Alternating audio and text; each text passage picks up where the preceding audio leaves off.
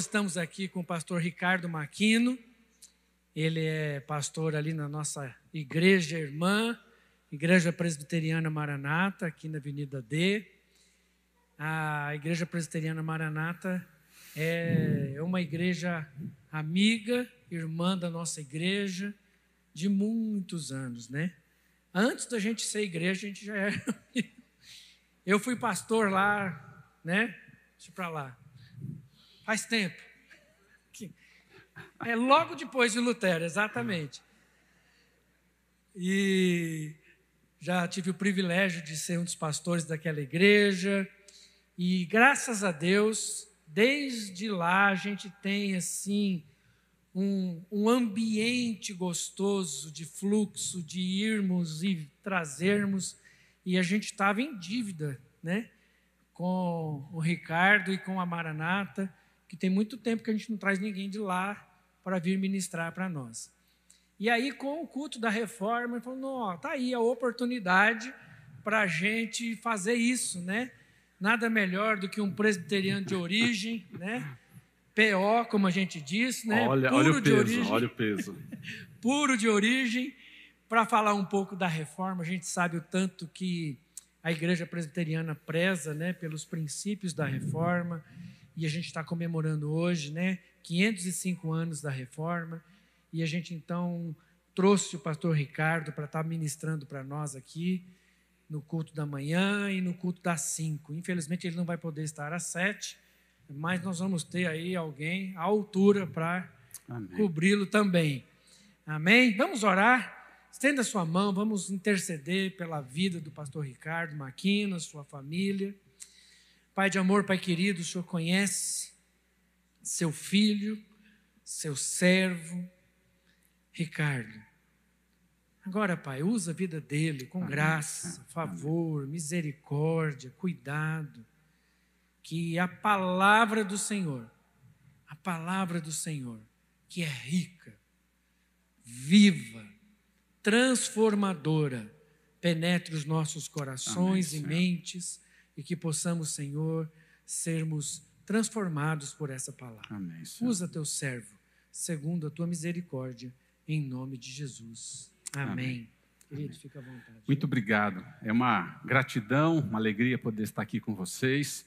2000, eu sou do estado de São Paulo, esse é o meu quarto ano aqui em Goiânia. Eu estou gostando muito da cidade, da igreja também, mas comer piqui, gente, essa arte, essa ainda tá difícil. Mas muito obrigado pelo convite.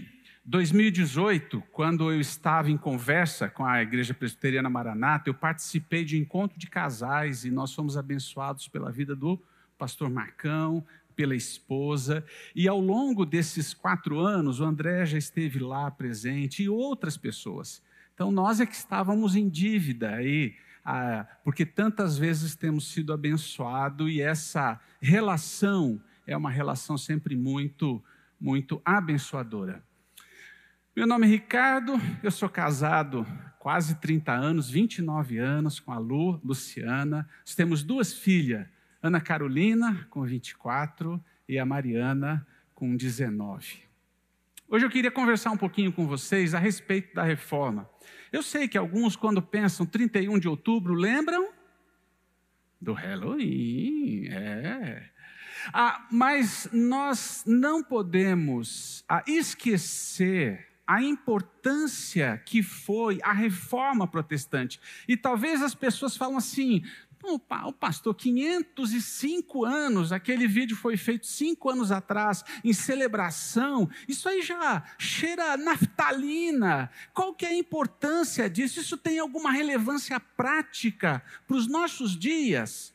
Deixa eu contar uma história para vocês.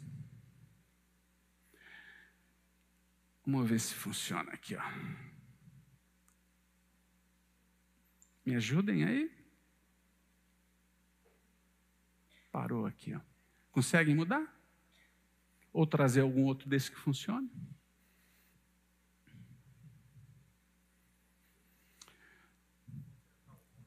Tá. Quer tentar lá? Esse é o meu. Ah, põe um próximo, traga um contrelinho e a gente vai conversando aqui. Ó. A 1 de setembro de mil, a 1983. Ah, vamos ver se esse aqui. Acho que é para cá, né? É a bolinha? Ah, opa. Aí. 1 de setembro de mil, a 1 de setembro de 1983, um avião da Air Korean sai ah, de Nova York, ah, vai até o Alasca, reabastece, e aí está errado. Na realidade, o voo ia para a Coreia, e ele está nesse trajeto. Ah, quando amanhece o dia, chega um determinado momento, aqueles que já fizeram viagens internacionais sabem que o piloto coloca o avião no piloto automático e ele vai desenvolvendo né, o voo normalmente. Quando chega no outro dia, já, já tinha amanhecido, ele voou a noite inteira para atravessar o Pacífico. Aí, daqui a pouco, chegam dois jatos atrás dele, dizendo assim: Você invadiu o espaço aéreo a soviético a, e a, você precisa pousar. O piloto olha os instrumentos e diz assim: Não, não, você invadiu o espaço aéreo e precisa pousar, e fica naquela situação: invadiu, não invadiu, pousa, não pousa. O avião é abatido. 279 pessoas morrem ah, naquele dia. Ah, uma tragédia corre toda a mídia mundial. Quando conseguem resgatar ali o resto dos, do avião e a caixa preta, ah, eles descobrem que o computador de bordo estava um grau desregulado. O que, que é um grau? É algo minúsculo Algo, por exemplo, que se você anda um quilômetro, você vai estar centímetros de distância da onde você deveria estar. Mas o problema é que depois de voar a noite inteira, milhares de quilômetros, eles chegaram não ao destino, mas acabaram enfrentando essa tragédia. Quando nós pensamos nos nossos dias, ou na nossa vida, na nossa espiritualidade, como nós cuidamos da nossa fé, não são as grandes coisas que nos afastam de Deus, mas são justamente as pequenas coisas que ah, nós começamos dentro desse processo a negociar. Cada vez mais a cultura que nos abraça muda os seus padrões. E aí muitas vezes nós vamos tendo que adaptar, porque a gente ou se adapta ou tem que nadar contra a correnteza. Quando nós pensamos em movimento, aquilo que nos orienta é a, a longitude e a latitude. Você coloca lá no Waze, você coloca no Google Maps, sempre vai aparecer um númerozinho que é cruzamento dessas duas linhas. A, a grande questão é: e quando nós começamos a pensar nas coisas de Deus? O que que move a sua espiritualidade? O que que cria os padrões a, ou as bases daquilo que você acredita? Essa mesa é sustentada por quatro pés. Mas uma das coisas que a gente tem a, percebido é que a fé, ela não pode ser baseada somente em coisas abstratas ou experi experimentáveis. Por quê? O próprio profeta Jeremias já diz: o coração humano é enganoso. É mais enganoso que qualquer coisa. O seu coração é perverso. Quem sabe de fato o quanto é mal? Muitas vezes nós temos uma certa dificuldade de reconhecer algumas dessas coisas que andam dentro do nosso coração. É por isso que outro conselho bíblico é: acima de todas as coisas, guarde o coração, pois ele dirige o rumo da sua vida. Talvez você possa, ah, como muitos nos dias de hoje, que começam a dizer assim: não, mas espera um pouquinho, esse livro aqui é meio ultrapassado. Nós podemos atualizar a tradução, já que você tem os originais, hebraico e grego. A NVI foi a primeira tradução realizada por tradutores brasileiros, na sua maior parte. E depois dela nós temos várias outras traduções. Isso é uma coisa. O problema é quando nós começamos a usar parte da Bíblia que nós gostamos, meio como caixinha de surpresa ou caixinha de promessa. Quando nós começamos a realizar ou, ou, se relacionar com Deus, único e exclusivamente com parte da palavra, a gente corre o risco de juízes. Ah, que lá em Juízes vai dizer essa coisa, de que uma geração se distancia e depois ninguém mais sabia quem era o Senhor. Juízes 10.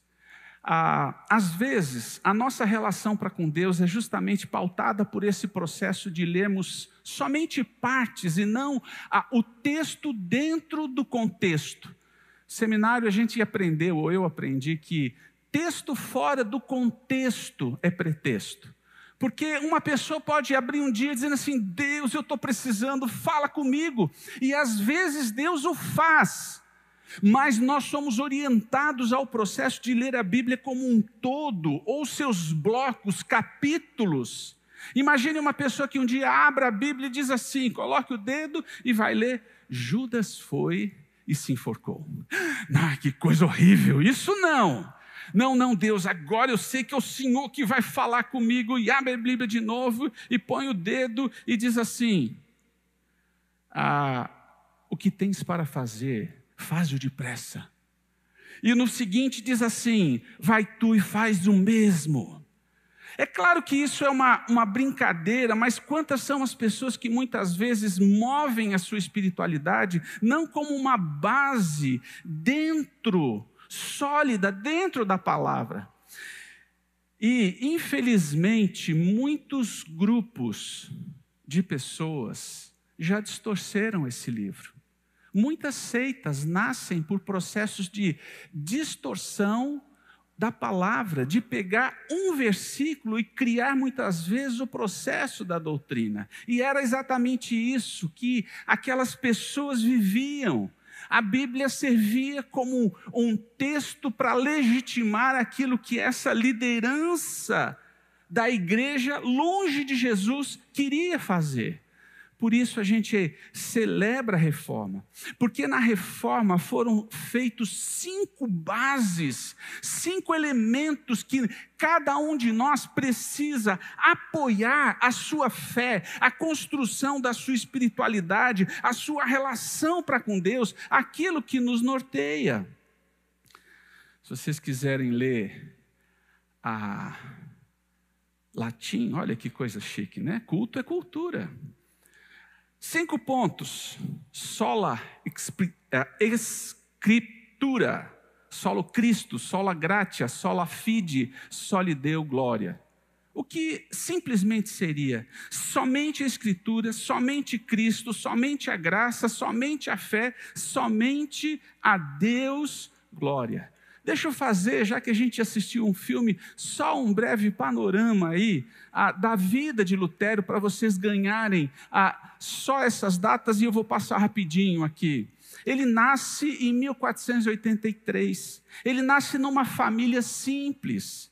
Ah, em 1501, aos 17, o pai, que era a gerente de uma mina de cobre, se esforça para enviar no filho, porque ele via ali talvez a sua poupança futura, esse investimento, e ele começa a fazer isso. Envia ele a fazer filosofia e mestrado em Erfurt. 505 se forma na faculdade de direito e ele está voltando para casa. E no meio da volta para casa, junto com um amigo, acontece aquela tempestade. O filme não contou, mas o amigo dele morre, porque um raio cai. E ali naquele momento ele faz essa oração: Olha, Santa Ana, se você guardar a minha vida, eu me comprometo a me tornar um sacerdote. E quando a tempestade passa, ele nem vai para casa, ele já vai direto para o mosteiro. Então, a 1517 de julho, ele entra para o mosteiro agustiniano. O pai dele fica doido da vida, mas é uma, uma experiência tão marcante que nada faz mudar de ideia. Ele vende seus livros caros de direito e doa para a ordem e começa o sacerdócio. 1507 ele é ordenado. 1508 começa a lecionar lá nessa cidade, Wittenberg. Aí, diante das suas crises ou seus sonhos, ele queria ir a Roma. 1510 ele vai a Roma. O problema é que ele volta profundamente decepcionado por tudo que ele vê.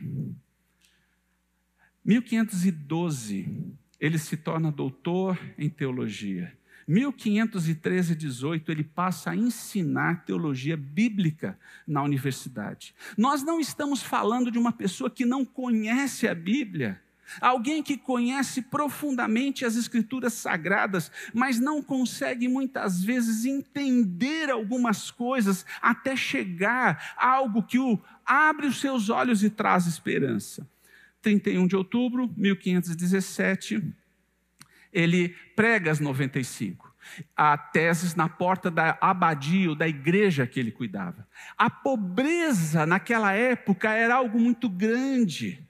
Mas essa coisa da venda das indulgências se tornou algo terrível. Imagine, por exemplo, alguém que, assim como muitos, perderam um ente querido aí na pandemia. Aí chega todo um teatro dizendo que essa pessoa está no purgatório. E eles chegavam a ter a coragem de dizer: no momento que a moeda cai, bate no fundo do gasofilácio, que é o nome dessa caixinha, a alma se desprende do purgatório e vai direto para o céu. Quanta gente cheia de dor, que se não entendesse o Evangelho, seria a primeira pessoa. Quanto? Quanto que eu preciso dar para com que meu pai esteja, minha mãe, meu irmão? Mas era isso que faz esse homem profundamente sério na palavra se revoltar ah, quando nós olhamos para a vida dele, uma das coisas que continua acontecendo é que ele vai vivendo uma crise, uma angústia, que pode ser sintetizada numa pergunta: se o coração da pessoa é governado pelo pecado, como pode esperar salvação diante de Deus?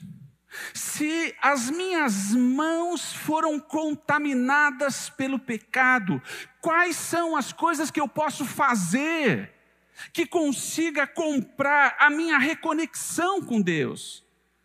Por causa do que havia aprendido, procurou resposta e paz através de boas obras, incluindo jejum, autoflagelos. Essa crise vai se a angustiando.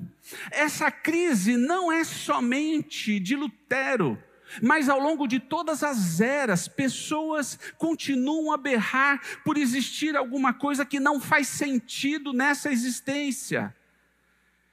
Deixa eu tirar um do religioso e colocar num escritor conhecido por muitos, Fyodor Dostoiévski. E ele vai usar essa frase: Existe no homem um vazio do tamanho de Deus, que só Ele pode preencher. Nós não desejamos um processo de proselitismo, o que nós sonhamos é com que pessoas preencham esse vazio com esse Salvador que derramou a sua vida naquela cruz. Mas por que dessa, desse vazio dentro da humanidade em todas as partes do mundo? Porque um dia a humanidade se desconectou do Criador. E ao se desconectar do Criador, existe esse processo da morte. A primeira morte que entra na história, que não estava nos planos de Deus, é a morte espiritual. Perdemos essa capacidade de ouvir a Deus de uma forma clara. É por isso que Deus nos dá, ou nos deu, este livro. Por isso que a Bíblia precisa ser a nossa regra de fé e prática. A, quando Lutero chega em Romanos com a sua crise, ele vai ler, porque o Evangelho é revelada a justiça de Deus, uma justiça que é do princípio ao fim, é pela fé, como está escrito: o justo viverá pela fé. O evangelho, ele nos ajuda a entender como Deus nos aceita. Muitas pessoas dentro da história querem criar caminhos, dizer assim: não, Deus, o senhor tem que me aceitar dessa forma, não, Deus, o senhor precisa fazer isso ou precisa fazer aquilo. Mas Ele é Deus e Ele criou dentro desse processo um caminho. Nós não conseguimos nos reconectar, e isso tem gerado essa angústia na humanidade. Por que, que vocês acham que as pessoas bebem tanto? Usam drogas, usam pessoas como forma de ter prazer, usam ou são usados. Por que tanta maldade? essa desconexão, ela é angustiante. E a humanidade está literalmente numa rua sem saída. Por isso que Deus na eternidade, Deus Pai, Deus Filho, Deus Espírito Santo, planeja esse processo de resgate, e isso nos é dado, nos é revelado. Eu não sei você, mas em casa, na casa da minha mãe, né, dos meus pais, a gente tinha uma Bíblia católica bonita, aberta. Eu venho de uma herança católica, do lado do meu pai budista e do lado da minha mãe espírita. Era aquela bagunça básica, né? Acreditava um pouquinho de tudo. Eu, antes da minha conversão, eu li alguma coisa mas eu não entendia? Nada. Não fazia sentido. Não tinha nexo. O dia que eu aceitei Jesus e me deram uma Bíblia, eu não sei explicar, mas me falaram assim: olha, você começa, porque esse é outro problema para quem se converte. Alguém se converte e ganha um livro, vai começar a ler da onde? Se for japonês é do contrário, né? Mas assim, do lado de cá, começa. Falou: não, não, não, não é assim que lê a Bíblia. Ah, não, como que é?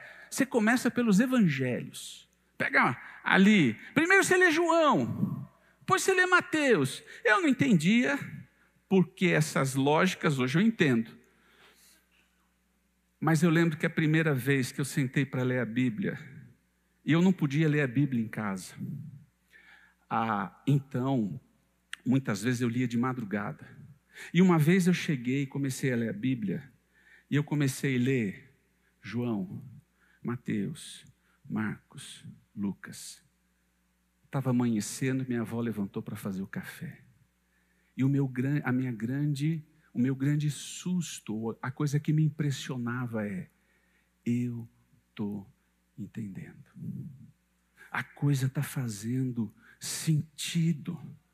Por isso que ah, é bom ouvirmos podcasts, mensagens, lermos livros e tantas outras coisas, mas se você não nutrir o seu coração e a sua fé com um relacionamento pessoal, daqui a pouquinho a gente vai tendo pequenos graus de desvio dentro do nosso coração. Pequenos valores que aparentemente são inofensíveis começam a tomar conta da nossa mente. Quando Lutero entende isso, ele entende que Deus nos aceita através daquilo que Jesus fez na cruz. Isso é o que a gente chama de justificação pela fé. Mas esse versículo de Romanos ele trata um pouco mais do que isso. Ele vai dizer: pois o Evangelho mostra, e eu vou fazer opção aqui de usar a Bíblia na linguagem de hoje para ficar mais fácil o entendimento. O Evangelho mostra o quê? Como de, como é que Deus nos aceita? O Evangelho é a Bíblia, é essa boa notícia que Deus decidiu vir ao encontro da humanidade e nos resgatar. Mas como Deus nos acende? Ah, mas eu quero de outra forma. Você pode querer, mas a forma, o caminho que Deus fez é esse. Deus nos aceita somente por Cristo. Talvez você possa dizer assim, pastor, mas isso é lógico. Você sabia que tem muita gente questionando a unicidade de Jesus nos dias de hoje? Muitos pastores que têm uma oratória linda, tremenda, mas não bíblica. Jesus continua sendo o caminho, a verdade, a vida. Ninguém vem ao Pai senão por Ele. Ah, esse é a forma. A primeira base precisa ser a palavra. A fé precisa ser apoiada em cima de Cristo, em cima de Deus que se fez homem. E aí ele continua a nos ajudar a entender que esse processo é é um presente. Eu não sei se você cresceu na igreja. Eu não cresci, eu tinha 18 anos quando eu ouvi o Evangelho. E quando eu ouvi, eu ouvi o Evangelho, a minha pergunta é: mas será que é tudo isso mesmo? Eu conheci os bastidores do alguma coisa dos bastidores do espiritismo.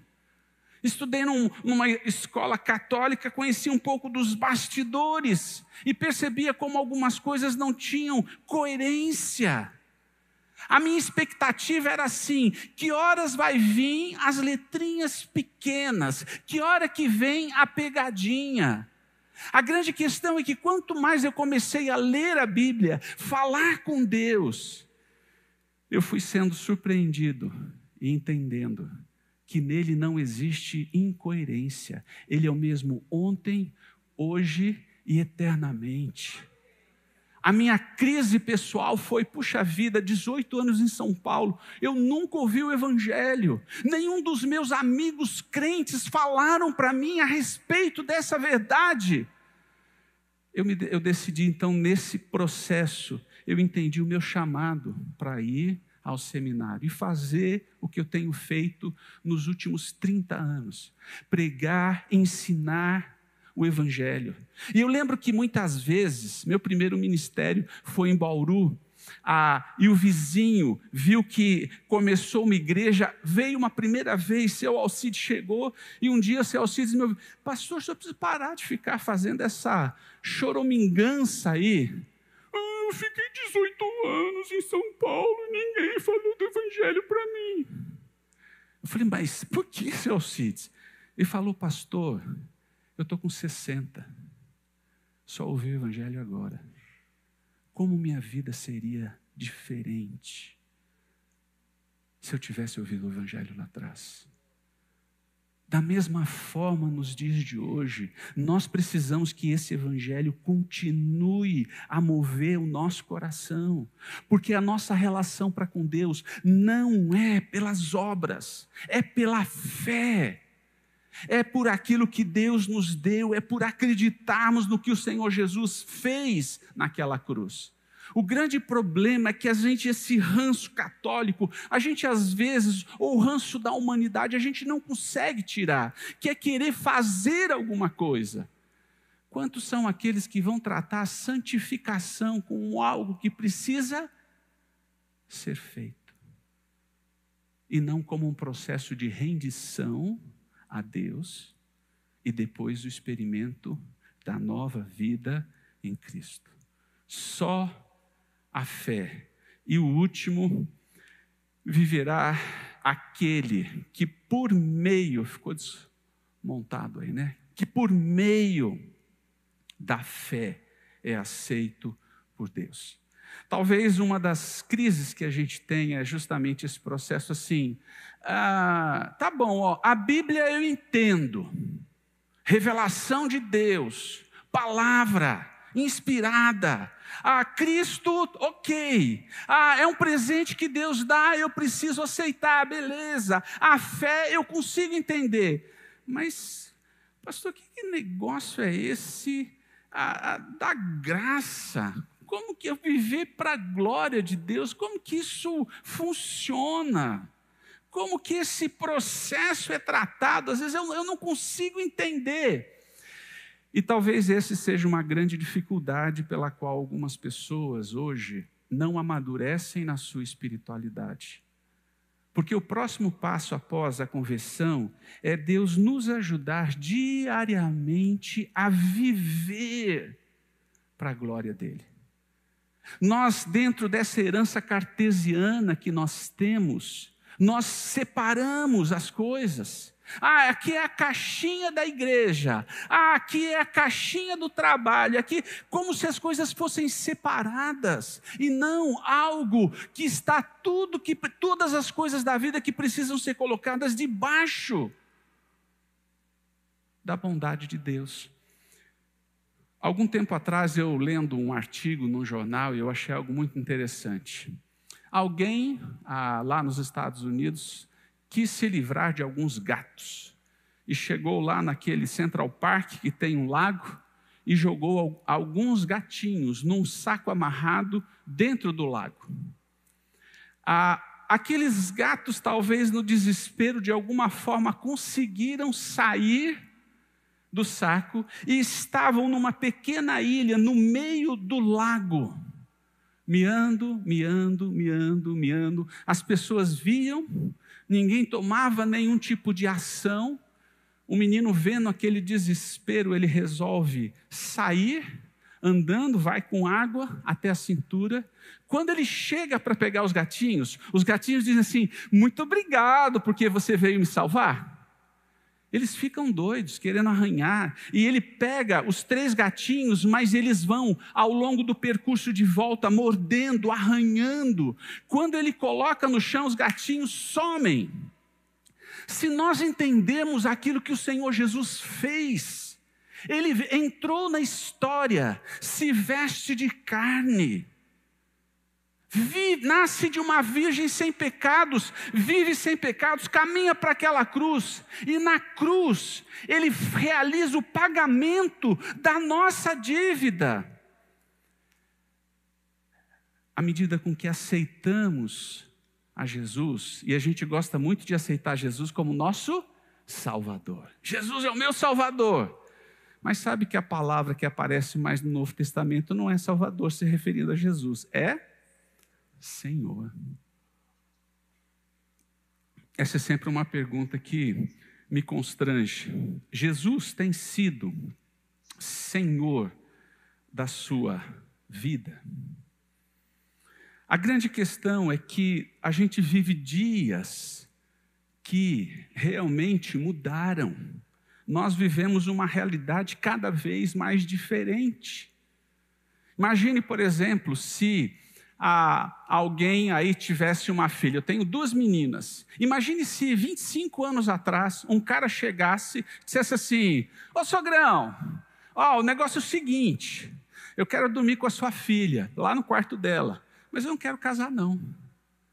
25 anos atrás, se eu batesse na porta do apartamento do vizinho, disse assim, cara, olha o que esse cara falou. Acho que o, o vizinho dizia assim: vamos lá dar um, um, um uma coça. 25 anos. O mundo mudou. Muito rápido. Se hoje eu ouvir a mesma questão e eu bater na porta do vizinho, eu corro o risco de ouvir o quê? Nossa, pastor, como o senhor é retrógrado? O senhor é quadrado? Como assim? Alguns anos atrás eu conversei com um líder de um ministério de jovens e o que ele falou para mim me gerou um susto tão grande. Ele falou: Ricardo, nos aconselhamentos pré-nupciais, eu já parto do pressuposto que os casais têm tido relação sexual. Eu falei: Como? Ele falou: É. E aí a gente trata. Eu sei que a gente muitas vezes exalta a, a esses os pecados capitais, como a sexualidade, mas e tantas outras áreas que nós, como pequenos graus, começamos a fazer concessões. Como maridos, deixamos o nosso papel. Como pais, muitas vezes não exercemos autoridade, não somos sacerdote do lar. Ai de falar de qualquer processo de submissão das mulheres. Daqui a pouco vai voar chinela, sapato, mas não é é um processo como que nós voltamos a valores bíblicos. A gente precisa entender o que é viver para a glória de Deus. O que, que isso significa? Como que a gente aplica isso? Talvez a primeira coisa que a gente precise fazer é entender o que significa isso. Deixa eu ver aqui, ali. Parou? Ah, opa. É o próximo. No Antigo Testamento, a glória de Deus significava a revelação do ser de Deus, da sua natureza e da sua presença para a humanidade. É aquela coisa de Moisés vendo a sarça pegando fogo, entrando naquele, se aproximando, e Deus dizendo para ele: Moisés, tira a sandália, porque a terra que você está pisando aqui é santa.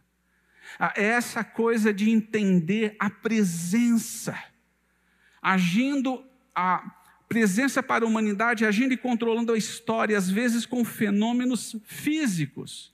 Mas no Novo Testamento, a glória de Deus descreve a revelação do caráter de Cristo. Do caráter e a presença de Deus na pessoa e na obra de Cristo. Quanto mais nós entendemos isso e quanto mais nós nos dispormos a entrar na presença de Deus e experimentarmos a glória de Deus, o entendimento de que existe um Deus criador dos céus e da terra, que é como nós cantamos santo, santo, santo, isso muda a forma com que eu balizo, com que eu lhe oriento, com que eu alinho a minha mente e o meu coração.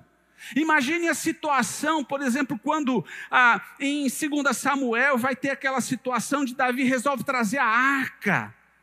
Mas Davi, vou te contar, hein? Davi sabia que a arca só poderia ser transportada por um sacerdote na frente, outro atrás, um cabo de madeira tipo uma de vassoura grande, aonde sacerdotes carregariam a arca.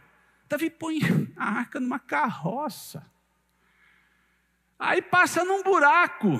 Alguém profundamente bem intencionado põe a mão na arca, usar para a arca não cair. O que acontece? Deus manda um raio e usar é consumido. E eu lembro que quando eu li esse, esse texto, eu falei, no! Eu estou agora que nem Lutero, cheio de raio. Que, que Deus é esse? Como assim mandou um raio? Olha a intenção.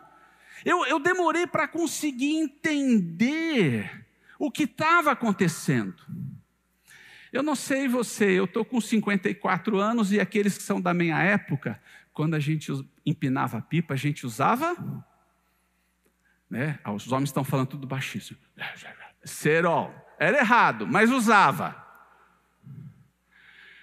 E olha a inteligência Dia que não tinha vento, sabe como você fazia a pipa voar? Papagaio? Você jogava a lata por cima da rede de energia e puxava. E nisso algumas crianças morreram eletrocutadas. Por quê? Em cima você tem na alta tensão, se eu não me engano, se tiver alguém da área de energia aqui, 30 mil volts? Cadê? Balança? Não, tem ninguém da Enio aqui, né? É 30 mil volts? Aí está balançando aqui, ó. Então, gente, nós, nosso corpo não tem condições de entrar na presença de tanta energia sem ser consumido. Esse corpo, depois da desconexão, não tem como entrar na presença de Deus sem ser lavado pelo sangue de Cristo Jesus. Usar não fez algo ruim, Mas o que não podia acontecer era entrar na presença. E ele é consumado, consumido nesse sentido.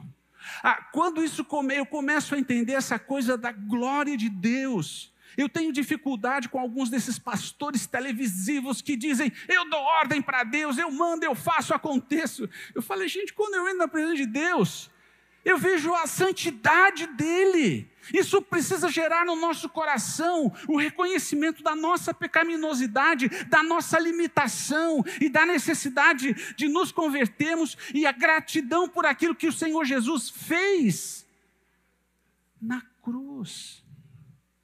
A, a glória de Deus vai mudar esse processo da forma como que a gente vive na primeira primeiro século, gente, era igual o pior os dias de hoje.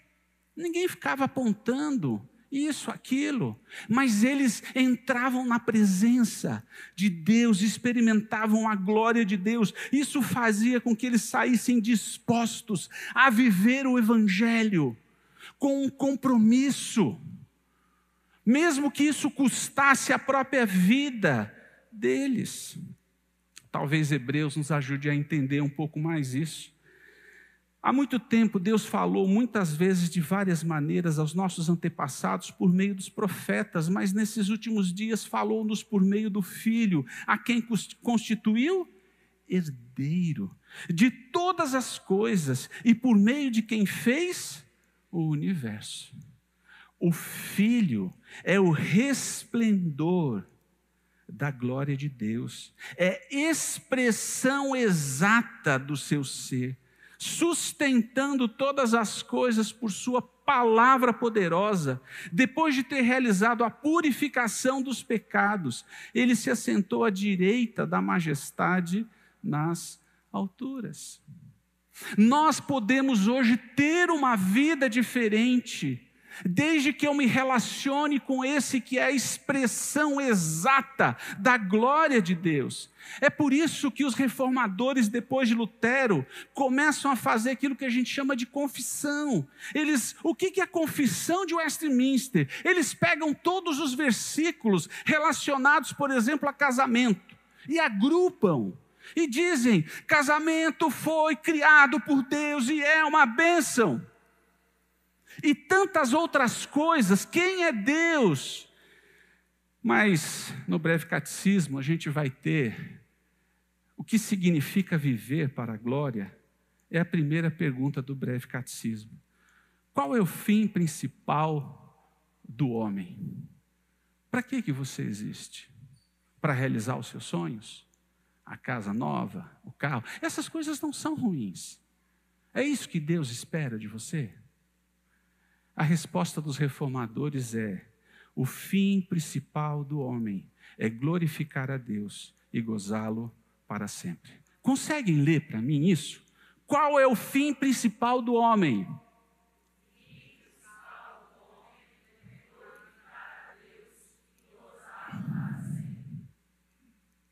Por isso que Paulo vai nos orientar. Assim, quer vocês comam, bebam ou façam qualquer outra coisa, façam tudo. É difícil, gente, de entender. É simples. Mas se a gente não entra na presença de Deus, a gente muitas vezes não consegue viver. E infelizmente, às vezes eu me sinto como um carro que constantemente desalinha. E a palavra vai alinhar a minha mente, o meu coração. Algumas vezes ela vai dizer o que você está pensando é errado, isso não é certo. Mas sem entrar na presença de Deus e ler a palavra, não tem como sair para viver, para honrar e glorificar e se alegrar com tudo que Deus tem dito. Talvez você possa falar assim: nossa, pastor, esse negócio é muito difícil. Então, deixa eu fazer uma sugestão de um livro. Teologia da Alegria, de John Piper. Ele vai nos ajudar a entender exatamente isso. O fim principal do homem é glorificar, ao gozá-lo, ao se alegrar em Deus eternamente. É por isso que o ladrão vem para roubar, matar e destruir. Mas o Senhor Jesus vem para nos dar vida e vida em abundância. Para a gente terminar, deixa eu tentar resumir isso em seis pontos. Um, Deus nos criou para a sua glória. Podem responder isso para mim só para fixar? Dois, portanto, é nossa obrigação viver para a sua glória.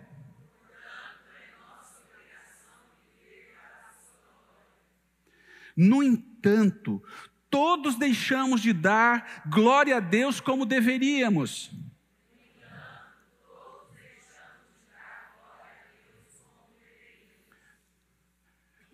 Gente, depois eu mando isso aqui, tá? Tá com o pastor Marcão e ali em cima. Vocês podem pegar, tá bom? Quem quiser depois, para facilitar, que eu estou vendo pessoas assim, não, ele está mudando rápido, não, dá para voltar. Não, tá bom, pode ficar tranquilo. Quatro. Por isso, vamos ler juntos então? Por isso, todos estamos sujeitos à condenação eterna de Deus. Cinco, Jesus veio ao mundo para salvar e resgatar pecadores. Seis, dar as costas para o pecado e confiar. Esse é o nosso grande desafio. Eu queria terminar contando uma história de um alpinista que sobe com um grupo, mas num determinado momento ele resolve a tentar caminhar mais rápido para chegar no acampamento ainda com a luz do sol, enquanto o grupo resolve parar. Num determinado momento ele escorrega e ele despenca.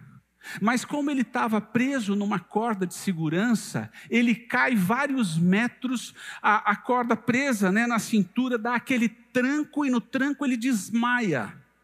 E quando ele acorda, ele já acorda, está tudo escuro. E em meio àquele momento desesperador, ele começa talvez a falar com Deus pela primeira vez, dizendo assim: Deus me ajuda. Deus, se o Senhor me ajudar, eu vou andar perto do Senhor. Deus me ajuda. E daqui, uma, daqui a pouco uma voz diz para ele assim: corta a corda. Não, não, mas como assim? Não, eu vou morrer, me ajuda, manda um helicóptero, manda alguém. Ele ouve de novo: corta a corda. Aquele jovem foi encontrado no dia seguinte por uma equipe de resgate, congelado, morto, preso na corda, a um metro e meio do chão. A minha pergunta para cada um de nós é: qual é a corda que você precisa cortar para experimentar a glória de Deus? O que tem hoje impedido com que tudo que você faça gere glória a Deus. Seu trabalho, seus relacionamentos, seus pensamentos, aquilo que você tem. Qual é o pecado que você precisa virar as costas? Nós somos pecadores, todo mundo é feito do mesmo barro. Se você não decidir ao ler a palavra e ser constrangido pelo Espírito Santo, dar as costas, você vai continuar vivendo uma vida morna. Você vai ansiar pelos momentos do louvor, mas você sai daqui com as angústias de uma pessoa que ainda não se rendeu. O pecado precisa ser esse processo constante. Calvino dizia que a santificação é esse processo diário de nos submetermos a Deus. Carregar a cruz não é se flagelar, mas é se colocar debaixo do senhorio do Senhor Jesus. Três, peça a Deus para encher seu coração de paz, de alegria, de esperança e prazer para viver para a glória dele. Eu queria convidar você a fechar seus olhos. Tenha um pequeno momento de oração. Obrigado pela herança da reforma. Ajuda-nos a nunca esquecer dessas bases: a Bíblia, Jesus, a graça, a fé e a glória de Deus. Pai, a gente não quer qualquer vida, nós queremos essa vida abundante, Senhor. Nós queremos experimentar a alegria dessa nova vida. Ó oh Deus, ajuda-nos a cortar algumas das cordas da cultura Ajuda-nos a cortar algumas cordas do pecado, para com que a nossa vida glorifique. E que essa igreja, Pai, homens e mulheres, se levantem como servos a viver de forma a transformar a nossa cidade, a transformar os familiares. Oh Jesus, ajuda-nos a dizer sim ao Senhor e a receber do Senhor perdão e capacitação, poder do Espírito Santo para essa nova vida. Eu oro, Pai, abençoando a vida desses queridos irmãos, no nome de Jesus.